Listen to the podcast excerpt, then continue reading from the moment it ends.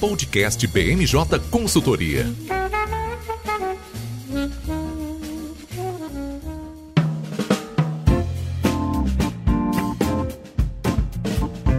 Olá pessoal, está começando agora mais uma edição do podcast BMJ. Eu sou o Lucas Fernandes e, como sempre, nós trouxemos um time de especialistas. Vão participar dessa edição um time completo da nossa coordenação de análise política. Estão aqui com a gente o nosso consultor Érico Oyama. Tudo bem, Érico? Oi, Lucas, tudo bem? Sim, prazer estar aqui de volta para falar de eleições. Também aqui com a gente o nosso consultor Nicolas Borges. Tudo bem, Nicolas? Oi, Lucas, um prazer estar aqui com todos vocês para falar sobre um tema super interessante. E fechando o time de hoje, a nossa consultora Raquel Alves. Tudo bem, Raquel? Tudo bem, Lucas. Oi, todo mundo. É um prazer estar de volta aqui para debater eleição.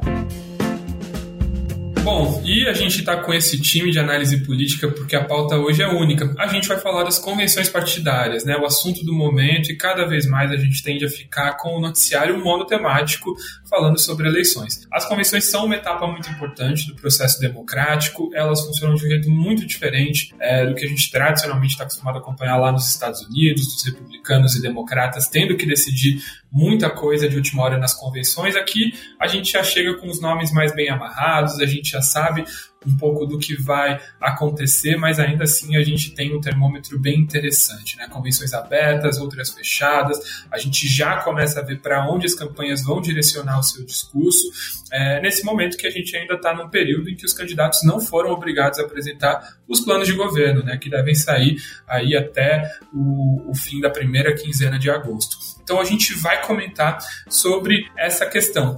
Vários é, pré-candidatos já estão oficializados nesse momento, talvez os principais da disputa já tenham sido definidos, a gente só fica aí na dependência da convenção do União Brasil, é, que a gente teve o Bivar como último nome a entrar na disputa e também vai ser a última convenção aí na data limite é, que o TSE estabelece para que as convenções sejam feitas.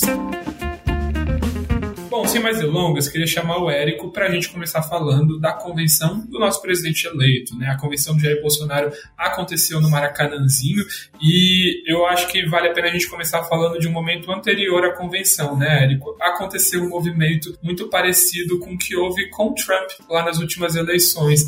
É, alguns partidos de esquerda tentaram mobilizar ali é, algumas pessoas nas redes sociais para esvaziar o evento. E aí, você que acompanhou, estava um evento esvaziado, não estava? Como é que você sentiu essa questão? Sim, Lucas, chamou a atenção que na semana antes da convenção, no Maracanãzinho, houve um movimento, principalmente de apoiadores da esquerda, na tentativa de esvaziar a convenção. De que maneira? Bom, há uma limitação de espaço físico para receber um montante de pessoas e era preciso fazer um cadastro para poder participar da convenção. Na tentativa de esvaziar o evento, várias pessoas que não pretendiam participar presencialmente estavam fazendo cadastro, tomando o lugar de gente que realmente queria comparecer. Olhando as imagens e as fotografias, parecia que o ginásio estava bem tomado ali, com quase todas as posições com ocupação de público. Só que assim, principalmente nessas eleições, tem uma guerra de versões para tentar mostrar quem tá levando mais gente às ruas e quem tá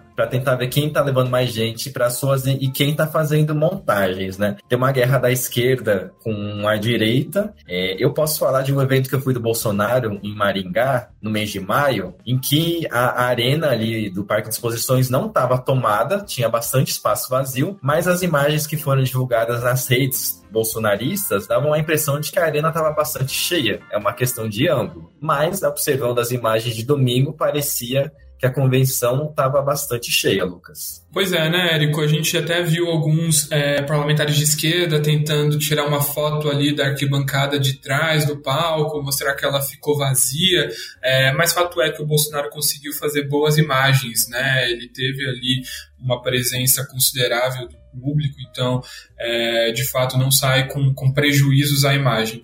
É, eu estava revendo aqui o material que a gente enviou para os nossos clientes e eu acho que, que talvez o ponto que, que eu considero mais interessante da gente começar destacando é sobre uma mudança substancial de discurso. Né? O Bolsonaro de 2018 jamais teria feito tantos acenos ao Centrão e à classe política quanto ele fez nessa convenção. Né? Queria que você comentasse um pouco sobre isso e, inclusive, rememorar o, o que a gente teve na convenção de 2018, é, quando o Bolsonaro se candidatou à presidência pela primeira vez naquela época o general Augusto Heleno subiu ao palco e cantou uma paródia, né? Se gritar pega centrão, não fica um, meu irmão, né? Então, olha só como a gente teve esse reposicionamento de discurso em menos de quatro anos. Sim, a gente tinha ali no palco figuras centrais, esse chamado centrão, o ministro da Casa Civil, Ciro Nogueira, e o presidente da Câmara, Arthur Lira. Ambos vestiram a camisa literalmente, estavam com a camisa azul ali do PL, e o Arthur Lira especificamente foi citado mais de uma vez pelo presidente Jair Bolsonaro, com elogios e agradecimentos. Bolsonaro dizendo que se não fosse o Arthur Lira, vários, várias das medidas adotadas pelo governo nos últimos tempos, especialmente a elevação do Auxílio Brasil de 400 para 600 reais, não teriam sido sido viabilizados não fosse a atuação do presidente da Câmara, Arthur Lira. Postura bem diferente, de fato, em relação a 2018, Lucas. E não só a 2018, postura bem diferente em relação a que o próprio Bolsonaro teve menos de uma semana antes, na reunião com embaixadores, onde ele fez vários questionamentos da segurança das urnas eletrônicas. Fazendo um link aqui com a classe política que apoia o presidente Jair Bolsonaro, vários expoentes do Centrão não ficaram nada satisfeitos com essa reunião, porque o entendimento deles é que esse, esse questionamento momento em nada ajuda o presidente Jair Bolsonaro, que tem que adotar uma postura mais propositiva. Teve efeito no discurso do Bolsonaro, ele falou por pouco mais de uma hora, não deixou de tecer questionamentos sobre as urnas, mas não falou diretamente, colocou nas entrelinhas, falando que quer ser eleito de forma transparente e falou que hoje tem certeza que tem mais do que os 58 milhões de votos que ele recebeu nas eleições de 2018. Eu gosto muito de observar postura, comportamento, Lucas, e na hora que o Bolsonaro estava falando sobre o Supremo e sobre essa insegurança que ele diz sobre as urnas, o Ciro Nogueira estava com um semblante um pouco mais fechado, com os braços cruzados, sendo que o restante do discurso do Bolsonaro ele estava todo sorridente, batia palmas e fazia reverências às falas do presidente Jair Bolsonaro. Fala essa que foi precedida pela manifestação da primeira-dama Michele Bolsonaro, falou por uns 20 minutos mais ou menos, uma fala quase que messiânica, citando Deus a todo momento, e ela fez questão de frisar que, ao contrário do que muitos dizem, de que o presidente Jair Bolsonaro não gosta de mulher ou tem uma postura machista, ela quis destacar que o presidente sancionou mais de 70 projetos de lei voltados especificamente às mulheres mulheres que né, é um grupo onde o presidente vai precisar ganhar muitos votos para conseguir reverter a atuação que ele tem tendo nas pesquisas, assim como jovens, outro grupo que vai ter bastante atenção. A parte direcionada aos jovens ficou sob responsabilidade do Bolsonaro, que fez o seguinte alerta: olha, se o candidato do outro lado, sem citar o Lula nominalmente, for eleito, as redes sociais que vocês tanto gostam vão ser regulamentadas e o acesso à internet vai ser restrito, assim como acontece em países como Cuba e Coreia do Norte. A gente sabe que, em caso de vitória do Lula, não haverá uma regulamentação tão pesada assim, mas é um tema que está na fala do Lula de forma recorrente e nitidamente deu para perceber na convenção que a tática do presidente Jair Bolsonaro vai tentar ser um discurso do medo de que o outro lado é muito pior, então é melhor ele continuar no poder. Bom, Érico, se o banimento for relacionado ao TikTok, tem meu, meu voto e meu apoio total para qualquer candidato que colocar essa proposta como plano de governo, mas brincadeiras à parte parte que a gente precisa analisar também sobre essa questão das convenções partidárias, né? Apesar desse recuo de Bolsonaro de uma forma bem, bem retórica em relação a essas questões de não mencionar nomes, não mencionar ministros, seus principais adversários, as convenções partidárias são de fato um momento em que eles se apresentam para o eleitorado mais fiel não é necessariamente esse momento em que eles querem angariar mais apoio. Então, uma postura mais moderada do presidente Jair Bolsonaro é, concentra esses esforços do Centrão, principalmente do Ciro Nogueira, que é um dos principais expoentes aí costurando, recosturando a relação entre executivo e judiciário, mas também a gente precisa observar é, que não é o momento em que, de fato, os pré-candidatos ou os candidatos estão querendo angariar mais apoio, senão que formalizando e cristalizando aqueles que já são muito mais fiéis na sua base de apoio. Então, por isso, a gente tem um Bolsonaro muito mais cometido nesse sentido, né? Isso, eu queria até falar, né? O Érico trouxe vários ingredientes que eu acho que vale a pena a gente se desdobrar é, nessa, nessa análise. Bem interessante a gente ver essa postura do Bolsonaro em relação ao Centrão. É, acho que vale a gente comentar mais para frente sobre a participação da ala ideológica. A gente teve expoentes importantes dessa ala, como Daniel Silveira, e a gente também teve ausências significativas, né? Como ministros é, militares palacianos que não estiveram no evento, estão muito colados à imagem do Bolsonaro e não foram para lá. Então é, é, legal a gente ver quem foi e quem não foi, né? Inclusive da família do Bolsonaro, o único filho presente era o Flávio, o mais afeito à classe política. O, o, o Carlos Bolsonaro, que ainda tem algum tipo de controle nas redes sociais, mas que já não manda tanto na campanha quanto mandou em 2018, é bem é, diferente desse perfil mais pragmático do irmão senador, né? Que tem ali um, um, uma boa articulação com o Centrão. Então, muito curioso ver isso é, e ver como é, uma tendência observada nas eleições de 2020 continuam fortes. É, a gente viu ali é, vários candidatos que se apresentavam como outsiders ou antipolítica apanhando nas urnas. 2020 foi uma eleição em que a pandemia ainda estava num volume muito forte, ela estava muito presente na vida do brasileiro e a gente viu a população voltando para a política tradicional, é, reelegendo com, com mais força políticos que já haviam sido testados, que tinham uma experiência à frente da máquina pública. Então, esse é um, um elemento interessante para a gente avaliar como essa tendência chega é, em 2022. E, ao que tudo indica, o Bolsonaro acredita que é uma tendência forte. Né? Caso contrário, ali, como o Nicolas falou, né, num evento que é para o público mais convertido, ele não estaria falando tanto do centrão. Então, bem interessante a gente observar esse ponto. E sobre a, a busca do eleitorado, né, Érico, bem presente mesmo. É, esse foco nas mulheres e nos eleitores mais jovens. Inclusive, a gente está gravando na quinta-feira, dia 28 de julho, e na quarta-feira, dia 27, a gente teve ali uma preliminar do Datafolha mostrando que o Bolsonaro está muito atrás do eleitor mais jovem e o recorte que o Datafolha faz de eleitor jovem é muito interessante. Vai dos 16 aos 29 anos, né? Então, não pega só o eleitor que não é obrigado a votar, pega também a parcela dos jovens adultos ali que já tem obrigatoriedade e que são é, um percentual muito significativo do ponto de vista demográfico. Né? Então, bem interessante a, a gente ver esse foco. E é como você disse, né, Érico, a gente não viu um avanço é, na pauta propositiva.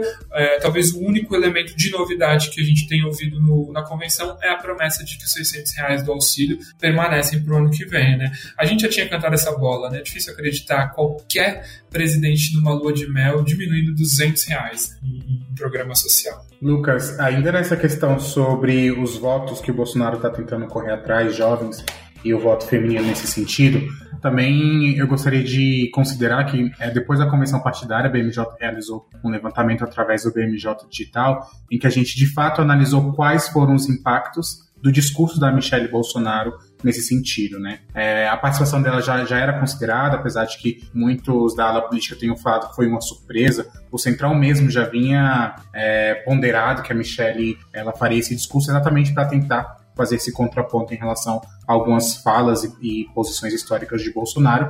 E quando a gente olha, por exemplo, a reação das redes sociais, a gente, a gente percebeu de fato que foi um discurso que ficou retido né, nesse nicho mais ideológico, nesse nicho mais estruturado do Bolsonaro brasileiro. Foi um discurso que ele foi que sofreu muito mais repercussão entre influencers ou entre figuras políticas que são mais próximas ao presidente Jair Bolsonaro. Então foi um discurso que não conseguiu furar essa bolha nesse sentido, né? Então é por isso que a gente sempre fala que essa cristalização tem um público muito específico e no curto prazo a tendência é de que não tenha, como o Érico estava mencionando anteriormente, que não tenha essa amplitude é, generalizada como o governo estima. Outro ponto que eu queria destacar também dessa aliança do presidente com o Centrão é que na quarta-feira, dia 27, o presidente Jair Bolsonaro esteve presente em outra convenção do Partido Progressista, que é o partido do Ciro Nogueira e do presidente da Câmara, o Arthur Lira. E eu diria para vocês que a convenção do PT trouxe mais insumo sobre qual vai ser a estratégia de campanha do Bolsonaro do que a própria convenção do PL. Por quê? O Ciro Nogueira, que é um dos coordenadores, um dos cabeças da campanha do Bolsonaro, Bolsonaro fez um discurso que me chamou a atenção. Ele falou o seguinte, que o Bolsonaro de hoje, de 2022, é muito melhor do que o de 2018,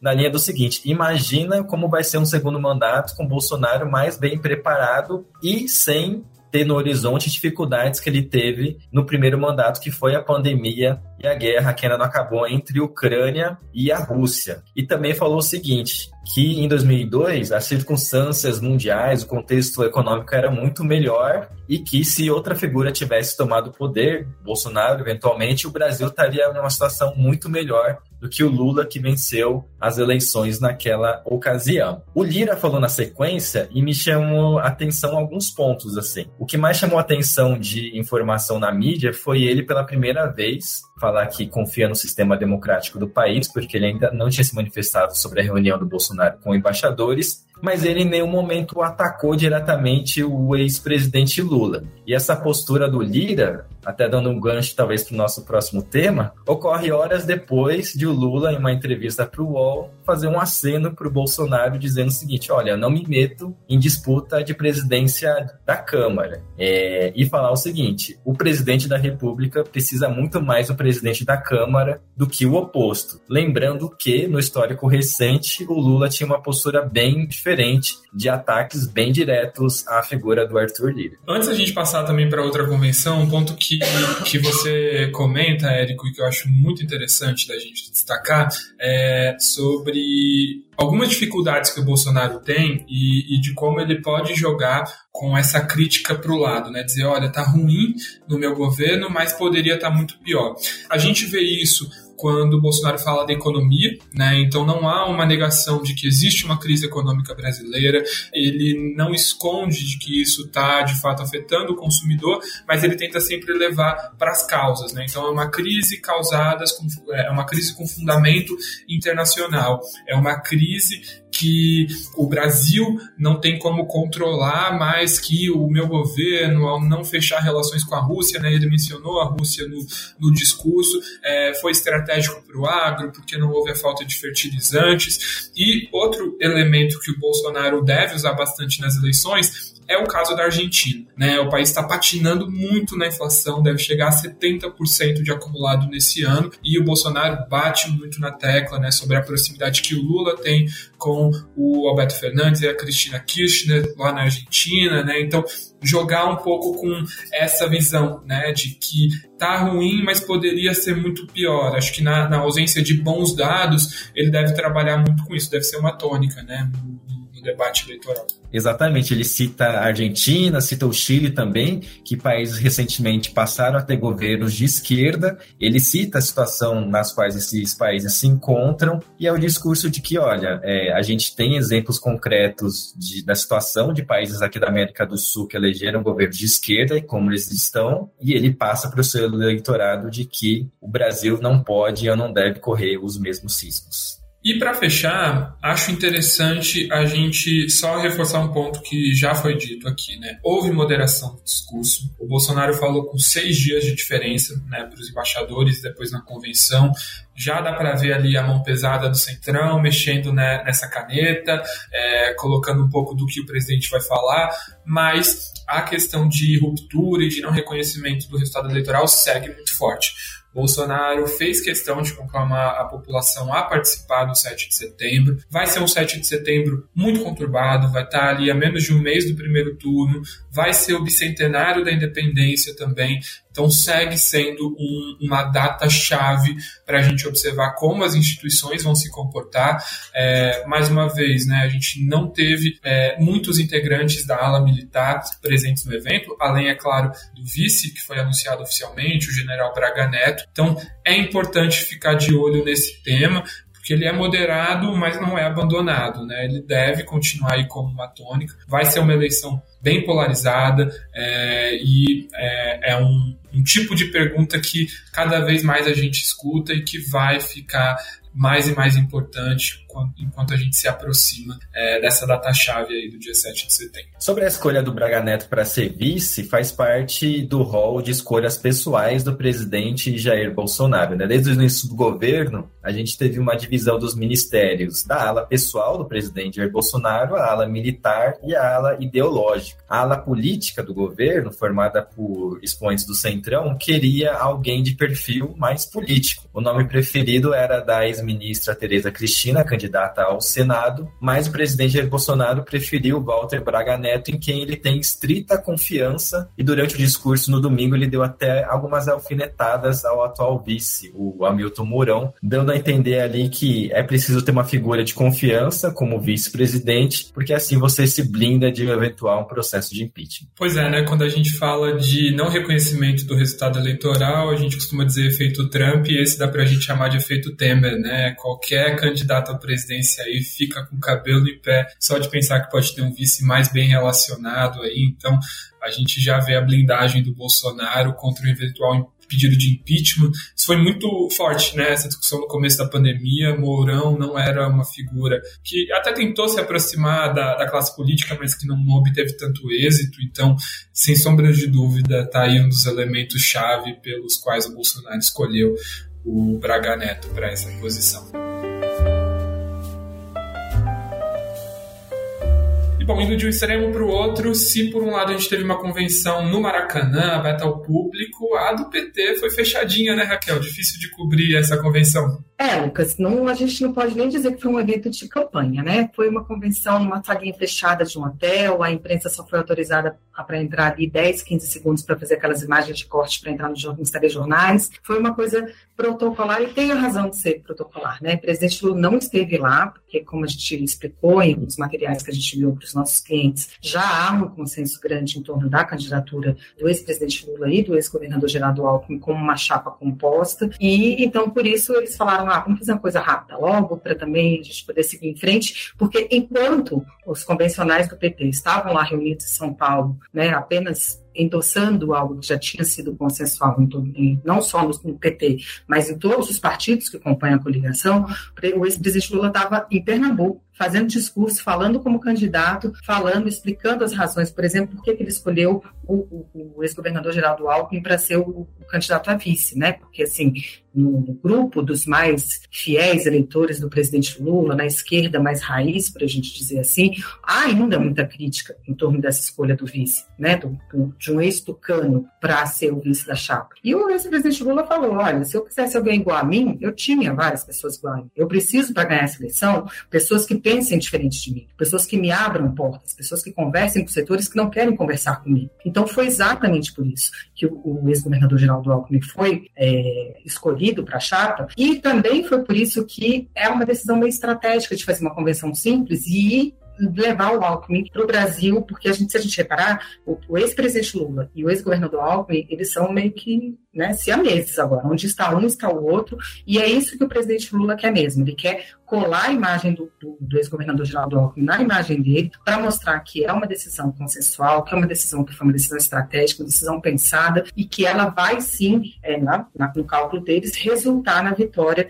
na eleição de outubro. Então, assim, a convenção, a festa, a festa da convenção, né, porque como você falou no início do, do, do podcast, né, aquelas convenções grandiosas, bandeira, tingo, balão caindo do céu, essas coisas já teve em maio, né? Quando eles apresentaram a pré-candidatura e apresentaram a chapa para o público, eles fizeram essa festa, né? Eles, eles pregaram para os convertidos lá ao anunciar a chapa, eles apresentaram jingo repaginado, eles tiraram um pouco do vermelho da campanha do Lula e apresentaram uma campanha mais verde e amarela para tentar ver se isso também ajuda a reduzir o antipetismo. Então, essa coisa grandiosa foi em maio. Agora, é uma data protocolar, tem que ser seguida porque ela faz parte das regras eleitorais, eles seguiram, está tudo resolvido, vamos em frente. Porque há uma sensação dentro da campanha do ex-presidente Lula de que não há tempo a perder, de que, embora ele seja o líder nas pesquisas, de que algumas pesquisas apontam vitória em segundo e primeiro turno, de que agora, com a, a, a PEC dos benefícios e o aumento do benefício, essa, essa visão de primeiro turno acabe ficando mais fragilizada, não há tempo a perder. Então, para que perder tempo numa convenção? Eles foram lá, fizeram o que tinham que fazer e estar em Pernambuco também é um, é, fazia parte da estratégia de, de fortalecer as alianças regionais fortalecer os palanques, garantir espaço para o presidente Lula se manifestar durante a campanha, para apresentar o Geraldo Alckmin como, como vice em todos os estados brasileiros. E, na maioria dos estados, o ex-presidente já conseguiu solucionar os problemas. Há estados em que eu diria que não teremos soluções, que teremos né, vários palanques duplos, mas em alguns houve grandes avanços. Né? Amazonas, o norte do Brasil, onde o presidente Lula precisa né, de espaço, precisa se posicionar melhor, ele conseguiu resolver, palanque com, com o senador é, Eduardo Braga, né, que é um estado importantíssimo. No Pará, embora tenha lá o candidato à reeleição esteja com a candidata Simone Tebet, né, formalmente, porque é uma candidata do partido dele, e ele disse que vai respeitar a decisão do partido. A gente sabe que o Pará tem uma aliança muito próxima com o PT, né? A gente tem aí problemas a serem relacionados, sei lá, quatro estados, né, que seria Mato Grosso, Goiás, Rio de Janeiro e o Mato Grosso do Sul, né? Assim, em Goiás a gente pode ter uma curiosa aliança entre PT e PSDB, né, que é uma coisa que em anos passados seria uma coisa impensada, né? O Mato Grosso a gente não tem uma definição informação, mas a informação que a gente tem é que o ex-governador Geraldo Alckmin vai viajar sozinho para o Mato Grosso para manter conversas com os políticos do Estado, para tentar abrir, abrir, portas e montar um palanque lá. E tudo isso ainda antes, agora, no período já de antes de iniciar a campanha, no dia 16 de agosto. Então, assim, e em alguns lugares o impasse parece estar resolvido, mas ele, a solução pode acabar trazendo outros problemas, que é o caso do Rio de Janeiro, onde né, o, o Diretório de Pernambuco disse que vai apoiar a decisão nacional do PSB é, relativa ao Rio de Janeiro e vão trabalhar para não permitir que o deputado Alessandro Molon, que pleiteia a vaga do Senado, não seja o candidato em nome do candidato escolhido pelo PT, que é o presidente da LERJ, o deputado André Ciliano. Eu diria que essa solução ainda vai dar um pouco mais de problema. O Rio de Janeiro é um colégio eleitoral importante, não é bom você estar num colégio eleitoral tão importante assim, com um ambiente de divisão. Mas essa é a prioridade, né? Essa é, é o momento, uma vez que ele já é o favorito das pesquisas, uma vez que ele, ao contrário dos outros candidatos, já tinha um vice, um vice desde maio que ele está apresentando esse vice, andando, rodando o Brasil com esse, com esse vice. Então, vamos resolver os outros problemas, porque na hora que a campanha começar, eles querem partir para a solução. Assim, no fundo, no fundo, dentro do ser petista, ainda não se perdeu a esperança de ter uma vitória em primeiro turno que, enfim, já dissemos aqui outras vezes, o PT nunca levou no primeiro turno, momento econômico é diferente, momento político é diferente, ainda teve a PEC que ela muda o ambiente político significativamente, mas lá no fundo o trabalho ainda é esse, ainda é para vencer no primeiro turno. Então, a gente, né, tipo, para que perder tempo fazendo, é, concentrando esforço com algo que já está resolvido, que é o caso da convenção. E é por isso que foi tão calminho, assim, tão tranquilo. Agora, a gente que é jornalista é ruim, que a gente gosta de cumprir convenção.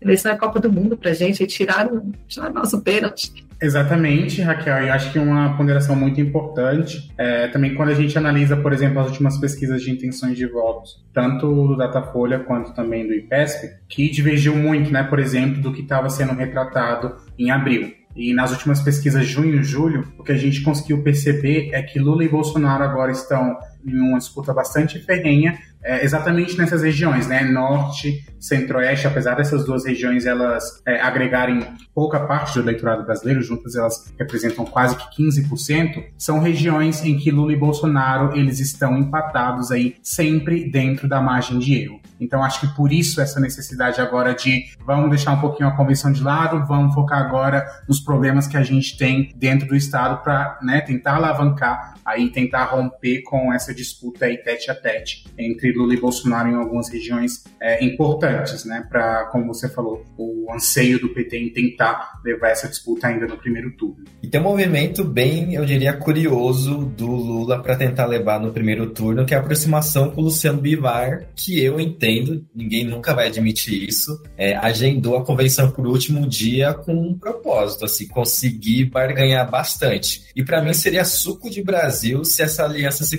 confirmasse. Por quê? Se o Lula faz uma aliança com a União Brasil, União Brasil é a junção do PSL, que era o partido do presidente Jair Bolsonaro, e que tem como dos filiados o Sérgio Moro lá no Paraná. E se eventualmente o Lula ganha, ganha com a ajuda dos recursos e do tempo de TV conquistados justamente com a figura do presidente Jair Bolsonaro. Então acho que os próximos dias vão trazer elementos bem curiosos nesse sentido, se houver essa, essa coligação. Muito interessante esse ponto que você toca, Érico, e, e é aquela história, né? A gente tem ali alguns candidatos à presidência, menos do que nas eleições passadas, graças a Deus, mas ainda assim temos alguns e, e eles sabem, né? Eles estão se candidatando para vender caro o apoio depois, né? A mesma lógica aí do MDB. A, a gente teve uma uma nota pública de que 11 diretórios estariam ao lado do Lula, quando a gente já sabe que, na prática, alguns diretórios a mais já estavam com o presidente e o que eles fazem é vender esse apoio mais caro, né? Conseguir ali um, ministério mais relevante, algum acesso que, é, se eles aderissem logo no início da campanha, eles acabariam tendo esse mesmo poder de barganha, né? Então essa, essa ótica fica muito premente. Eu só queria fazer um paralelo aqui, né, sobre o, o, o quanto é, a gente tem um sistema político sui generis e, e, e o, o, como as convenções operam nesse sentido, né? Esse ponto que a Raquel traz é, é muito interessante. É, fazendo um, uma comparação que o Bolsonaro gosta muito de fazer, né, com casamento, o Lula já tinha feito o, o casamento na igreja com Alckmin, né, lá atrás e agora foi só o civil. Ele nem apareceu, mandou procuração, casou por procuração. Já estava tudo é, definido nesse momento, então de fato é, ele estava focado na, na, na, campanha.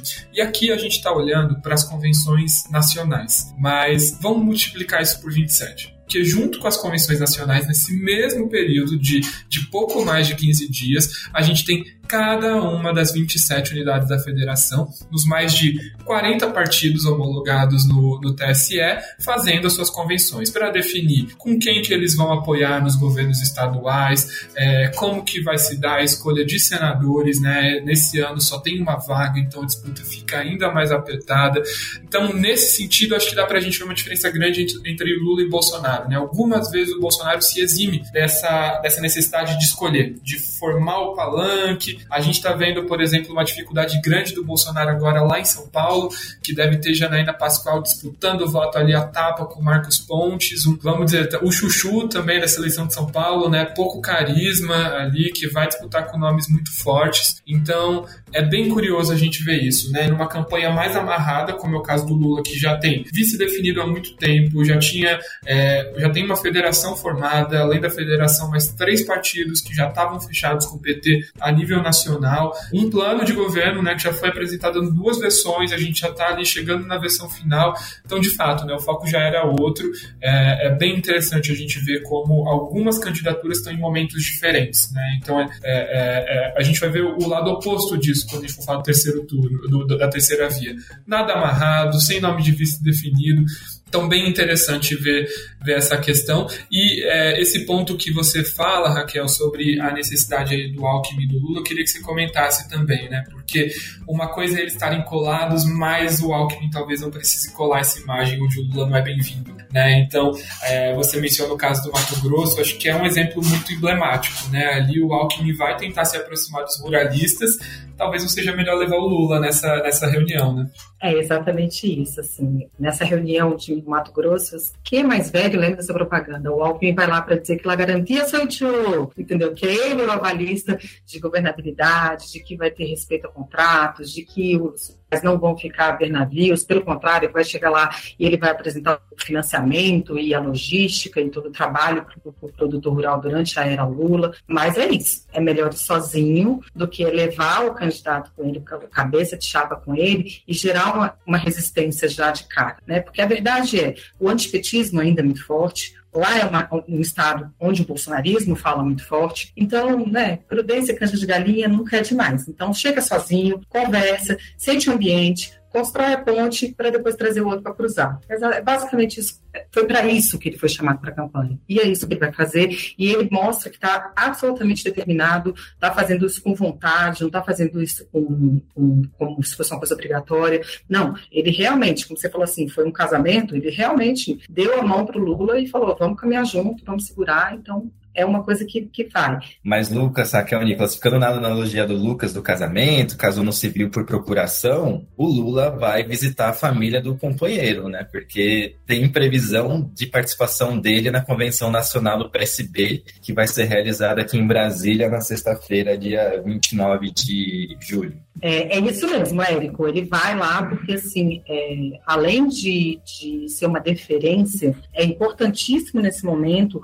onde eu acabei de citar, né, o caso do Rio de Janeiro, onde o diretório de Pernambuco decidiu que vai apoiar a candidatura ao Senado do PT e não a candidatura é, postulada pelo, pelo deputado do PSB. Então, assim, você tem vários elementos aí Né? Ele vai, visita, conhece a família da noiva, mas ele também vai lá e fica de olho para ver se os acordos realmente estão sendo cumpridos, se os acordos estão realmente sendo é, observados por todo mundo que topou entrar nesse barco. Tem alguns estados que vai ser muito legal observar essa, essa disputa, né? Pernambuco é um deles, né? A gente tem ali dois candidatos muito fortes que estão apoiando o Lula, nenhum do PT, né? A Marília Reis era do PT, mas saiu do partido e, e, e hoje apoia o Lula, diz abertamente que o voto é nele, mas é, teve essa questão aí, esse arranjo com o PSB. A questão é que o siciliano também, né? Não é lá esse grande trunfo, né? Então pode ser uma aliança, meio que um tiro no pé, né? Ser privilegiado a gente escutou isso muito é, durante muito tempo, desde do final do ano passado, de que o Lula estava muito afeito a fazer alianças e estava vendendo o PT em alguns estados estratégicos. Né? Tem muito essa preocupação dentro de algumas lideranças petistas, de que, em detrimento dessas alianças, eles estão sendo prejudicados, estão ficando de fora, estão ficando de fora em estados em que eles seriam competitivos. Então, tem também essa cisão dentro do PT, que é um partido mais homogêneo quando a gente olha em relação a outras, outras siglas brasileiras, mas que é um problema para o Lula resolver também. É, mas é uma aposta dele também, Lucas, é, olhando para o futuro, né? Um exemplo bem muito bom disso que você falou de que o PT rifou, né, de que o Lula rifou alguns candidatos em Minas Gerais. O Lula rifou a candidatura ao Senado lá para poder abraçar o PSD, que embora não esteja com o PT agora no primeiro turno, o Lula está pensando estrategicamente num eventual segundo turno ter o PST ao lado deles. E o Minas Gerais é um colégio eleitoral importantíssimo, diz a tradição que quem ganha em Minas ganha no Brasil. Então, em nome de ganhar em Minas, ganhar no Brasil, o ex-presidente Lula foi lá e fez essa, essa rifa do candidato Reginaldo Lopes para poder poder beneficiar o senador Alexandre Silveira. A gente está numa partida longa, né? não é uma corrida de 100 metros, é uma maratona até outubro. E falando de maratona até outubro, e você falou mais cedo aí de, de datas, a gente está esperando a campanha começar no dia 16. Essa semana eu conversando com umas pessoas, eu achei uma coisa muito interessante. Que, assim, a campanha começa 16, a gente está agora no período de convenções, daqui a pouco vem as registros de candidatura, mas uma data que não está no calendário eleitoral e que agora está no calendário dos dois principais candidatos é o dia 9 de agosto, que é o dia que a gente começa a pagar os benefícios permitidos pela emenda constitucional da PEC dos benefícios. Esse é o dia em que as duas campanhas consideram que pode ser um dia de, de um ponto de inflexão da campanha de 2022. Nesse dia, todo mundo está olhando o que virá, é a partir de então que vai acontecer porque todas as pesquisas que virão agora, inclusive, né, a gente hoje é quinta-feira, a gente está na expectativa da, da, divulgação de uma pesquisa da Datafolha, todas elas vêm sempre com a expectativa do pagamento do benefício, com a expectativa do, né, agora a gente já teve uma redução no preço dos, dos, combustíveis, mas as anteriores vieram com a expectativa na redução. A partir de 9 de agosto, as pesquisas que vierem depois disso, elas vão vir com gente com dinheiro na mão. Então agora a gente vai realmente poder dizer o quão transformador, qual o real potencial dessa PEC, né, na campanha de 2022. Então é uma data que todo mundo tem que ficar de olho, dia 9 de agosto, prestemos atenção. Esse é um ponto interessante, eu estava conversando com, com um jornalista que pediu um comentário essa semana, né, de uma pesquisa que apontava que 60% dos brasileiros já têm conhecimento de que a PEC dos benefícios foi aprovada e de que o auxílio vai passar para 600 reais. É muito curioso, porque é, para quem acompanha política, tudo acontece na hora, a gente sabe o que está rolando no Congresso, já tenta precificar isso, mas para o eleitor, para quem não tem um acompanhamento tão constante, isso demora a chegar a notícia já chegou rápido e ela não mudou a opinião dos eleitores, né? Quem teve conhecimento e que acredita que vai receber esse aumento não mudou de voto. Mas é isso que a Raquel falou, é, é o dinheiro na mão. A expectativa é uma coisa. Então a gente vai ter um antes e depois nessas pesquisas, muito interessante ficar de olho nisso e também nessa visita na casa dos sogros, né? Quem, quem aí nunca terminou na base com isso, então o Lula tem dias bem, bem turbulentos pela frente, por isso que já, já cancelou esse casamento civil, não quis, não quis ficar nessa burocracia toda. Bom, vamos avançar então a nossa pauta. A gente já falou dos dois candidatos mais competitivos, mas vamos falar da terceira via também, né? Chance de chegar no segundo turno cada vez menor, mas é justamente isso que deixa mais interessante, né? São os candidatos que estão dando a cara a tapa, estão fazendo sabatinas enlouquecidamente essa semana e estão tentando fazer ali um show no, nas convenções para conseguir é, começar essa campanha com o pé direito. E aí, Nicolas, o que, que você diz pra gente sobre essas convenções do Ciro e da Tebet? Exatamente, Lucas. Ciro Gomes inaugurou aí a roda, a roda de é, convenções partidárias, foi o primeiro. O PDT foi o primeiro partido a realizar e oficializar a sua pré-candidatura do ex-governador do Ceará para a presidência da República. Mais uma vez, Ciro Gomes tentando a presidência e com um discurso não muito diferente das últimas eleições, né? Apostando dessa vez não só na dualidade entre Lula e Bolsonaro, mas também críticas bastante contundentes em relação a esses dois antagonismos. Por um lado, como você tinha mencionado, eu acho que você resumiu de uma forma muito boa, e a gente poderia encerrar o podcast é, nesse momento, que a terceira via não tem nada. Lula e Bolsonaro têm vice, tem programa, tem proposta, tem estratégia, a terceira via está bastante estagnada ainda nesse sentido. Não tem vice, os programas, com exceção do, do Ciro Gomes, né, que o programa de governo dele está no livro que ele lançou nos últimos meses. A gente ainda vai fazer um grupo de leitura aqui, para a gente tentar entender bem o que, que Ciro Gomes está tentando prometer a partir daí. Mas é, a terceira via enfrenta bastante desafios. Não só a baixa popularidade dos seus, dos seus próprios candidatos, mas também essa dificuldade em relação aos vice-presidentes. A gente falou muito também do União Brasil tentando fazer um possível casamento com o PT, mas o Ciro Gomes ele também está aí na esteira tentando uma possível aproximação com o partido do Luciano Bivar. Caso não prospere essa nova articulação, a tendência é de que o PDT opte por uma chapadura, né, um nome aí mesmo dentro do próprio partido para tentar resolver esse atrito que vem é, se desenvolvendo ao longo dos últimos meses. Mesma questão também com a senadora Simone Tebet, que foi oficializada ontem, na quarta-feira, pelo MDB, em uma convenção virtual, depois de diversos conflitos entre alguns segmentos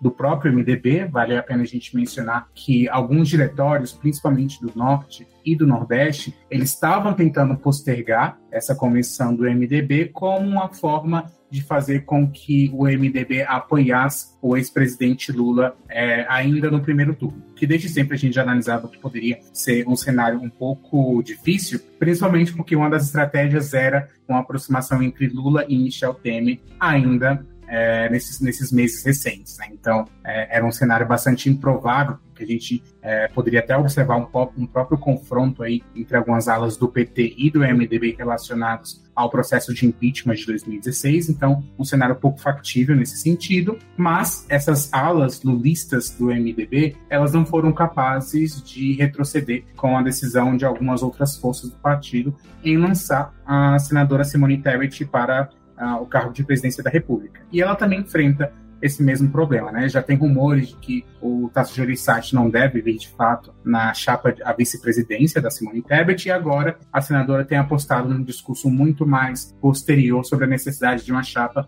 100% feminina e uma das principais cogitadas nesse sentido é a senadora Elisiane Gama, que também, ao lado de Tebet, tiveram uma grande atuação ao longo da CPI da pandemia do coronavírus. Então, o foco, a gente consegue ver que às vezes também é um foco muito mais centralizado, uma preocupação mútua entre essas distintas categorias, né? Se Bolsonaro também está preocupado com o voto feminino, a Simone Tebet, nesse sentido, também está preocupada em utilizar o voto feminino de, da população jovem e do eleitorado que se reconhece como de centro para tentar é, impulsionar a sua candidatura nesse sentido, mas até o momento a gente tem visto bastante dificuldades nesse sentido. É, Nicolas, é isso como você falou. Eu acho que uma coisa muito legal, um detalhe que a gente tem que ressaltar a respeito da convenção da senadora Simone Tebet na quarta-feira foi que o nome dela foi aprovado por 262 votos favoráveis a nove contrários. Então, quando a gente olha, a gente pensa assim, nossa, foi uma vitória cachapante, né?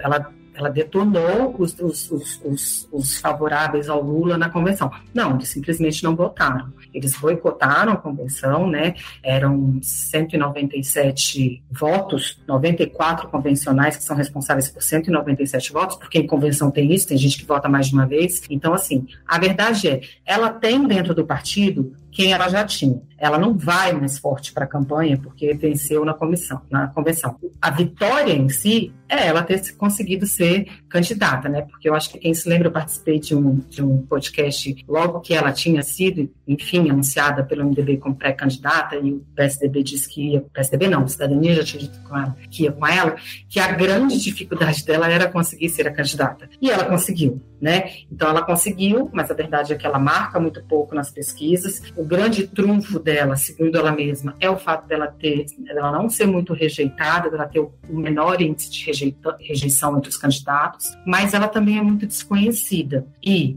a menos de 80 dias das eleições, você é, se nacionalizar, Tebet tem é um desafio para a gente grande, entendeu? O fato de ser uma chapa pura de mulheres, como ela quer agora, na verdade ela sempre gostou dessa ideia, mas em nome da aliança com o PSDB, né? Aí as sugestões eram o nome do, do ex-governador Eduardo Leite e o nome do Tasso. Então o ex-governador preferiu concorrer ao novo mandato e ficou o Tasso, que é uma pessoa que trabalhou demais por ela dentro do PSDB e agora ele não quer mais, então voltemos à chapa 100% feminina. O fato é, Simone Tebet chega, não chega tão forte como parece é, no primeiro olhar, porque ela teve maioria ampla dentro do partido, mas é uma maioria que ela já tinha, e agora ela vai para um discurso super, muito, muito muito, muito emotivo, um discurso de mãe, de mulher, de professora, que mira na maioria do eleitorado feminino brasileiro, né? Nós mulheres somos 53% do eleitorado feminino, então é óbvio que ela está de olho nesse eleitorado,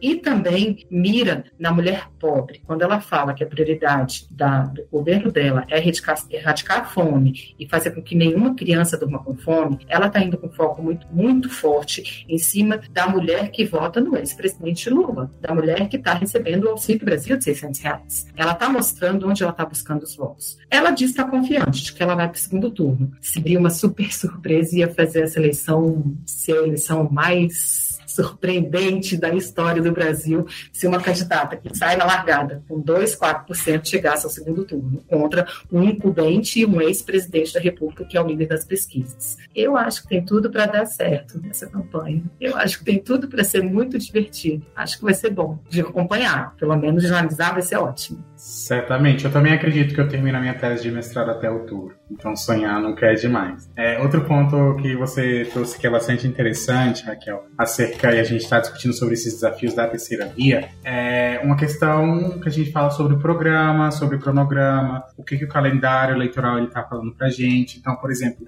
por mais que alguns partidos lancem as suas convenções partidárias até o dia 5 de agosto, com o que é o último dia, né, o prazo estabelecido pelo TSE e o prazo em que a União Brasil colocou aí para anunciar possivelmente o Bivar, eles têm até o dia 5 de agosto para consolidar essas candidaturas. Mas, posteriormente a isso, o Lucas já tinha, já tinha até mencionado, né, que é o dia 15 de agosto que vai ser de fato decisivo, que vai desenhar a corrida presidencial a partir de então. Porque, por mais que os, que os partidos realizem as suas convenções partidárias até o dia 5 de agosto, os candidatos só são formalizados é, a partir do registro de candidatura, né, que é o prazo do dia 15 de agosto. Então, se o partido não registra o candidato e tampouco insere o programa de governo desses candidatos até o prazo do dia 15, não tem candidato. É, ficou tudo no sonho, ficou tudo nas ideias e estratégias, mas a gente também precisa acompanhar é, até que ponto esses partidos da terceira via eles vão enfrentar, eles vão tentar correr atrás dessa questão presidencial pelo prazo estipulado pelo TSE. Do meu ponto de vista, algumas candidaturas elas devem cair aí no limbo e nesse filtro do dia 15 de agosto, dentre elas, possivelmente, a candidatura do União Brasil. Tebet e Ciro Gomes, certamente, eles devem é, continuar apostando nas suas candidaturas mesmo, até é, o último, até os 45 do segundo tempo. Bom, vou fazer o que eu não devo aqui, vou até me comprometer num, num, exercício de futurologia, né? Tá gravado, então depois podem me cobrar aí se der errado. Mas é, só pela largada, pela convenção da Tebet e do Ciro, já dá para ver quem tá aparecendo mais no noticiário, é a Tebet. Ela aparece com uma intenção de voto baixíssima, tem, tem se, se não me engano, metade aí da intenção de voto do Ciro, em alguns casos até menos, é, chega a ser um terço, dependendo da pesquisa que você escolhe, mas o Ciro não está conseguindo furar a bolha. Convenção pouco coberta. A Tebet ela pode até usar esse trunfo a favor dela, né? A tentativa de paralisar a convenção, é, a judicialização que teve antes da convenção ser realizada, essa incerteza sobre vice. O, o Ciro também não tem vice, mas ninguém está discutindo o vice do Ciro. Agora a gente passou o dia inteiro nessa quinta-feira 28 falando sobre a desistência do Tasso, de que não vai mais ser o vice da Tebet, quem pode ser, se vai ser uma chapa 100% feminina ou não. Então, a Tebet ela tem uma chance boa, né? É, esse trunfo que ela usa, de que ela é pouco rejeitada, é aquela velha história para boi dormir, né? Rejeição esse ano vai seguir essa máxima. O que os olhos não veem, o coração não sente. Quem não tá com visibilidade não tem rejeição. Agora, quem colocar a cara a tapa, tem. O, o Ciro, que é muito conhecido pela população, tá ali com uma rejeição muito igual à do, à, à do Lula. Algumas pesquisas, o, o, Ciro chega até acima de rejeição, porque já é conhecido. Até a Betty não tem isso porque não, não é conhecida. Quando, quando passar a ser, vai aumentar a rejeição também, mas é muito curioso, né? Ela tem um, um, um bom percentual aí, é, é a queridinha do mercado, né? É a candidatura que, que, que vai fazer frente então é bem interessante. E outro elemento para gente, a gente ponderar aí nessa questão da Tebet também é um pouco de como alas internas e alguns nomes fortes podem acabar impactando ali alianças que estavam bem estabelecidas. Foi mencionado pelo Nicolas nessa né, tentativa do Temer de, de fazer, as, às vezes, de, de tentar articular ali em prol da, da, do apoio ao PT já no primeiro turno pelo MDB. O Temer, o, o Temer fez uma sinalização, né, chamou a, a Dilma de honesta a Dilma não perdoou, já deu uma, uma cacetada, chamou o Temer de, de golpista, né? Então isso mostra também o quanto algumas alas internas do, dos partidos vão causar dor de cabeça. Vai ser uma eleição que nem a Raquel trouxe ali, vários estados sendo ainda definidos. É, nem sempre os partidos vão tomar decisões fáceis, isso pode ali estimular algumas traiçõezinhas no meio do caminho. Então, é, não vai ter uma eleição com debate, mas vai ter uma eleição animada de acompanhar. Bom, com isso, né, com esse exercício de futurologia que eu sei que eu vou ser cobrado depois, minha orelha já está esquentando aqui, a gente encerra o episódio de hoje. O papo foi super, super legal. A gente vai voltar a trazer episódios especiais sobre eleições. É o tema que a gente vai ter até outubro, né? E depois de outubro também vai continuar sendo o governo de transição ou governo reeleito, né? Então, muita coisa para a gente cobrir esse ano. Bom, e para quem gostou desse episódio, queria recomendar novamente que vocês sigam a BMJ nas redes sociais para ter acesso a mais conteúdos como esse. Eu queria agradecer demais a participação do Érico, do Nicolas e da Raquel aqui comigo hoje. E é isso. Espero vocês na próxima. Podcast BMJ Consultoria. Não deixe de acompanhar a BMJ em nosso site www.bmj.com.br e em nossas redes sociais.